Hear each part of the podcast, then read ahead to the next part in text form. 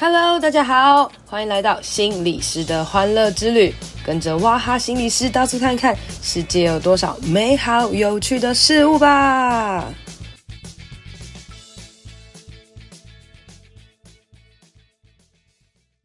Hello，大家好，欢迎收听心理师的欢乐之旅。前阵子啊，经历过蛮多死亡事件嘛。如果你有认真的听我的 podcast 的时候，你就会发现，哎，从我的这个呃爷爷的过世，我来讲他的丧礼啊，然后到我朋友的狗狗过世，然后到可能我妈生病，然后我的呃朋友另外一个比较年轻的朋友过世了，各式各样。我就觉得，二零二二的下半年真是充满了各式各样的变动啊。那我也自自以为自己是哀伤大师啊，因为这下半年的这个情绪。浮动真的非常非常大哦，就是经历过很多的事情，觉得自己好像有点越挫越勇哦。那有可能因为呃下半年第一个死亡的是爷爷啦，就是我觉得最难过、最难过、最难过的，以至于接下来面对什么事情的时候，好像那个难过的这个等级就没有这么大哦。但我的朋友也跟我讲说，哎、你要小心啊，小心有那个副作用或是副作力出来这样子哦。那呃我也去，有时候我也会去想了，就哎、我好像没有这么难过是正常的嘛，然后等等的，但是。其实大家都知道，没有所谓的正常或是不正常啊。其实当我们在面对死亡的时候，一定是会有很多很多的难过的。那也会随着年事的增长哦，你就会发现，天哪，死亡好像面对的越来越多，越来越容易。那包含了长辈的死亡，然后接下来是你跟你平辈的死亡，然后还有可能一些宠物啊的这些死亡，那甚至是你的所谓的明星艺人的死亡等等啊，各式各样，我们的心也会被练就的越来越厉害，这样子。那最近呢，就想要来跟大家分享一下我经历的最新的一个死亡的一个有趣的事情了。好，那呃，我想要来跟大家谈谈关于安葬哈，就是呃有怎么样不同的安葬方式哦。因为这后半年我经历了很多不同的丧礼跟安葬哦。前几集也有跟大家分享一下我爷爷的丧礼哦，然后呃，在这一个月的时候呢，其实我严格说起来应该是去了两个丧礼。那一个丧礼呢，是我教会的一个奶奶，德高望重的奶奶哦，然后她的过世这样子。那她的丧礼呢，她是办在教会里面。那那教会就是我们平常聚会的那个礼拜堂哈，很大。然后呢，呃，就会就是大家会唱诗歌，然后也有人来就是哀悼这个奶奶这样子，然后呃讲她的生平事情啊，然后放一些影片，其实蛮像我们平常的聚会啦哈。那最后呢，大家就是呃排队，然后到这个所谓已经烧好的这个灵灵的这个这个叫什么灵骨塔嘛，也不是灵骨塔，就是反正烧好的骨骨灰坛，然后跟照片，然后过去呢就。放一朵花，放一朵花，然后跟他致敬，然后跟家属就是握手啊、致礼这样子，请他们节哀等等的哈。那呃，我自己就是在呃看着这个丧礼的时候，我自己其实有点灵肉分离哈。灵肉分离的意思就是说，呃，因为我爷爷是用传统佛教、佛道教的仪式办的，所以我就会把这个奶奶的这个安息礼拜，我觉得有点投射到，我觉得是我在。我爷爷的这一个丧礼，好，那里面有说到一句话，就是耶和华看圣明的死极为珍贵或极为保重啊，就是我就会发现哇，其实这个奶奶因为真的很德高望重，她人真的很好，大家也都很喜欢她，她甚至是我国小新安国小的老师这样子哦，那这个这么好的奶奶，那我就会觉得。对啊，其实上帝也是看她极为美好，然后她上去之后，她是被神迎接的，然后欢天喜地的到一个很美好的地方。然后我其实我那时候心里觉得蛮安慰的，就是哇，我真的感觉到这就是信仰很极大的力量哦。那同样的呢，我也想到了我的朋友，因为我的朋友也是刚过世哦。那我朋友的过世，他才四十几岁，很很年轻了哈。那最后他选择的方式是用花葬哈，那花葬呢，就是我自己也搞不太清楚到底花葬是什么呢？经历经历了这一招之后，才发现哦，原来这是花葬啊！那也想要跟大家来分享一下哈。呃，我爷爷过世的时候是用这个灵骨塔嘛，就是所谓的这个。塔葬啊，塔葬嘛是这样讲嘛哈。那那时候灵骨塔是我奶奶过世的时候爷爷一起买的，所以那个灵骨塔那时候已经花了一笔钱了。结果没想到后来灵骨塔要进去的时候还要选位置哦，选位置又是二十万跑不掉这样，所以嗯、埋葬这个在灵骨塔这边花费非常非常多的钱哦哈。那所以政府现在鼓励大家可以用所谓的花葬或是树葬，就是比较自然、比较健康、比较环保，甚至还有海葬等等的。那呃很多的。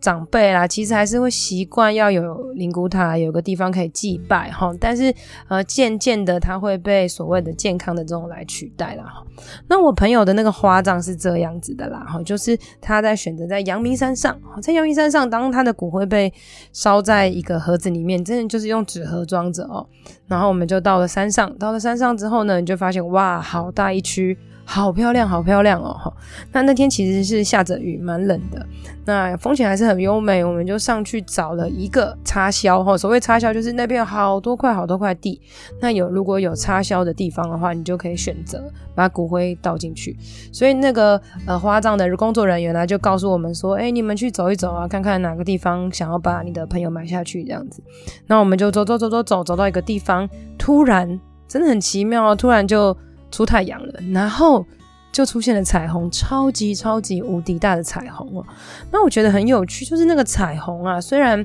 maybe 我们可以说它是个自然现象啊，但我们也可以说，其实彩虹就是一个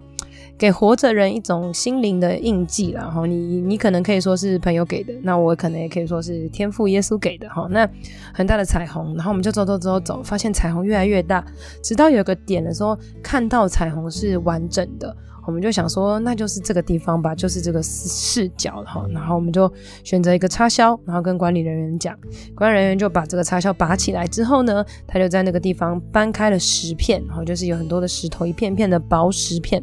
把它搬开之后开始挖土，挖挖挖挖挖，然后挖了一个洞之后呢，就请大家把骨灰倒进去。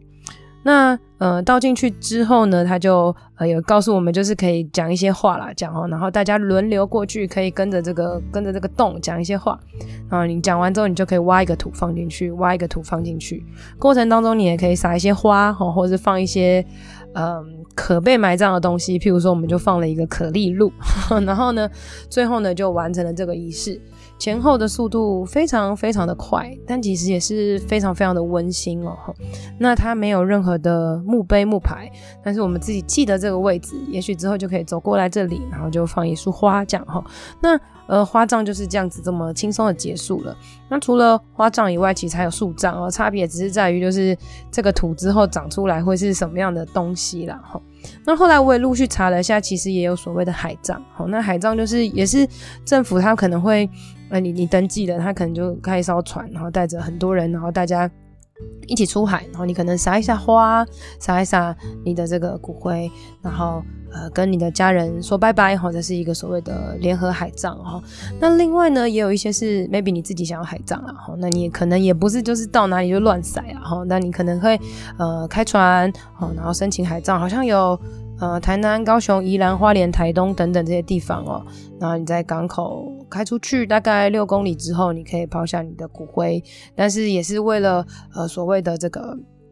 卫生，然后要避免到一些养殖的海域啊，或是国军演练的这些海域等等的哈。所以其实哇，这些安葬的方式真的有非常非常多种哦。那大家其实会说。呃，人们到底可不可以接受这件事情呢？没有墓碑啊，没有人拜啊，等等的哈。那我也想到前阵子我有个朋友，他就决定想要帮他的妈妈，呃，就是花葬。然后可是，在过程当中，很多亲戚就觉得他这样子很不孝啊，等等的。那后来他也觉得他他就是要这样。后来呢，亲戚就说啊，不然你就不啊不会嘛，跋杯稳。结果没想到，就是不啊不会的过程当中，就是好像就是一直没有成功，就是可以这个这个花葬啊。好，那我朋友就觉得。他也不相信不啊不会啊，没关系，他就想要花葬。好，结果后来亲戚的大争执之后，最后他还是帮他妈妈在呃灵骨塔安葬了。好，可是这个过程当中，就是钱就。花费非常非常的多，那呃，因为是公公家的这种这种这个灵骨塔，那你也不能选位置，反而就被葬在最底下最底下的这个地方哦。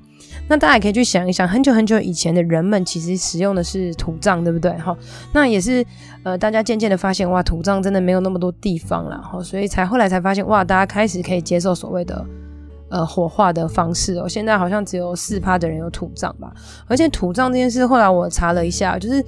土葬还不是就是你可以葬一辈子哦，不像是这个什么埃及啊，或者各个国家古老的所谓的坟墓那种感觉哦。土葬其实是你在七年内你就要捡骨哦，好，或是十年内要捡骨，因为呃捡骨完之后再去火葬然后让他有一个小的地方，也就是说捡骨，然后让出墓地给下一个人来使用。因为毕竟活着的人都不够住了，更何况是这个死掉的人哦。所以这个土地也是有限的啦。然后各式各样的方法，那其实也有一些很酷的方法，譬如说最新的叫做呃那个叫做这个不不想要让你的家人亲人被火烧，你可以用殡葬的方法。然后殡葬也是很酷诶，殡葬就是说嗯。也是国外的人发明的，他就是说，呃，把遗体先置于零下十八度的地方保存，然后之后呢，再用零下一百九十六度的液体去喷洒这个遗体，所以就会超低温急速的冷冻，然后我们的身体就会干燥脆弱，然后再呃震动震动之后就会变成粉末哦，然后粉末之后呢，就会用一些金属过滤器把骨灰跟金属给呃分类出来，所以那个骨灰的地方就可以埋葬嘛，好，那埋葬在。土里面就很像花葬啊、树葬等等的，那呃金属筛出来的可能就是假牙啊、义肢啊等等这些金属类的，那 maybe 就可以归还给亲友。那有些人可能会把它变成一个装在一个小瓶子啊里面等等的哈。那也有看到很多人，譬如说宠物过世的时候，会把它变成小小的项链，或是变成嗯。装在可爱的小瓶子里面，你可以纪念着它。好，你可以把骨灰带着你，你要去撒，或偷偷撒，或者去做任何事情都可以。那这些其实都是跟自己你的呃内心想法怎么样有关系啦。因为有些人可能会觉得哇，骨灰放家里不好，或是有些人会觉得骨灰看到就很像是嗯、我挚爱的人跟我存在一样，各式各样的哈。那也不知道大家对于这个死亡的这个禁忌有有多少啦。哈。回到我们家，因为我们家基督教，所以禁忌些许少这样子哦。那上上次去参加那个奶奶的安息礼拜嘛，那大家也知道安息礼拜就是会有很多的百合花，白色的百合花哦。那我爸也是很有趣，他就把。百合花拿了很多很多回家，然后把我家插的跟丧礼会场一样，就我家大概六七盆很大盆的这个百合花，我就觉得其实很有趣，因为一般家庭应该是不会做这样的事情啊。那或者是呢，像我朋友过世之后，其实呃，我们就去他的家里拿了一些东西哦，像。那譬如说，我朋友家里有很多的桌游、很多的书，然后锅碗瓢盆等等的，有一些不错的锅子啊、刀啊等等，就把它拿回来。那或者是他的床，可能也需要去贩卖掉，可能只躺了几天等等的，把这些东西好好的善加利用，发挥它更大的价值。我觉得这是一件很好的事情哦。但是我相对的也是会有一些人忌讳啦。譬如说我爷爷过世的时候，我阿姨就说床要丢掉，我那时候真的很生气耶，因为那个床其实才躺了。就是几个月而已吧，很好的床哦。可是其实就是在抗争也没有用了。然后反正呃，以以就是习俗的部分，有时候就尊重他人吧。哈，有时候呃，我自己会觉得活着的时候比较重要，就是你活着的时候多去陪伴人。那至于这个人过世的死亡了，好像就没有那么重要了。可是对于很多人来讲，其实就是要走这个。丧礼的仪式，无论这个仪式是不是呃所谓的要瞻仰仪容，或者是跟活着的人聚在一起，一起怀念，一起追思，我觉得每一个历程都很重要，每一个历程都属于活着的人的一些意义哦。譬如说像呃我的朋友过世的时候去阳明山，我们就。呃，买了就是 Seven 买了一些日本的啤酒，然后买了好吃的蛋糕，买了好吃的甜点，大家就一起吹风聊天，然后吃着那些好吃的东西，然后甚至开玩笑说，呃，这个这个这个朋友他一定很生气，就是我们怎么都把他的食物吃掉了等等的。其实当大家可以一起谈笑死亡的时候，其实这件事情是非常非常棒，但也是非常非常不容易的。其实面对死亡的时候，有一些人真的需要很久很久的时间才能走出来，譬如说想到就难过。想到就哭，可是有些人可以用微笑、欢笑、欢乐的方式来面对，真的没有所谓的对错哦。嗯，我朋友那天问我说：“爷爷过世的时候你这么难过啊？你现在还会难过吗？”我就说：“嗯，不知道，就好像不会了。”哦，然后他就觉得说：“我怎么可以就是好的这么快哦？”那。大家想知道为什么好的那么快，可以往前面听几集啦哈。那不论是不是好的那么快，或是无论这样是好还是是对，我觉得呃都有属于我自己的历程。也许我在譬如说那个奶奶的安息礼拜，我想到了我的爷爷，我可能会很难过；或者是呢，我看到某一个景象，诶，我想到哪一些东西，我会开始笑起来。诶，对呀、他都吃那个东西耶，等等的各式各样的，每一个人都有自己的历程。那在面对这么多死亡事件之后，我觉得给我最大最大的提醒就是，真的要好好整理家里啊！大家想说是什么烂结论呢？哈，就是，呃，因为像我爷爷很老了，所以他的东西只有一点点，就很好清理。那我朋友很年轻，他就有超多东西的，哇，大家就需要花一些时间体力，怎么样整理，怎么样把这些东西送出去哦。那我回到家看到我家真的是有够乱的啦，东西好多哦。我也在想，其实如果假设人生现在可能还有个八十年可以活，或者是还有可能有三十年的时间是我还青壮年的时候，那是不是应该花这些时间好好把一些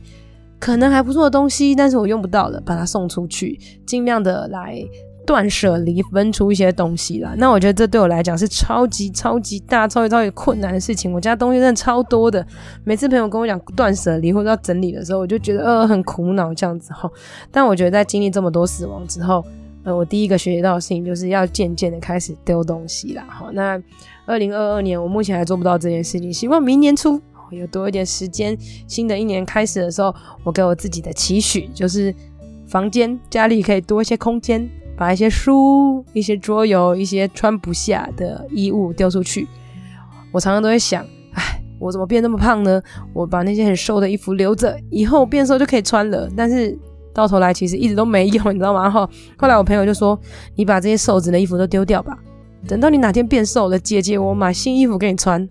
真的很有道理耶哈，所以其实很多时候啊，当我们转一个弯，诶，东西可以用，而不是所谓死人的东西。当我们转一个弯，死亡过去之后，耶和华看他极为宝贵，他去了一个更美好的地方。我相信对我们活着的人来讲，都会是一个安慰。也祝福大家好好珍惜二零二二年。既然我们还没有死，既然我们活着，既然你可以听到我的 podcast，就代表我们活着可以制造更多美好的意义跟价值喽。今天的节目就到这里喽，希望你喜欢，希望对你有帮助。别忘了要来我的 FB 还有 IG 心理师的欢乐之旅留言和我互动哦，你的回馈会是我最大的动力。当然也别吝啬来 Apple Podcast 留言五星评论，还有分享这集给你的朋友。我是王雅涵，智商心理师，大家都叫我哇哈。我们下次见，拜拜。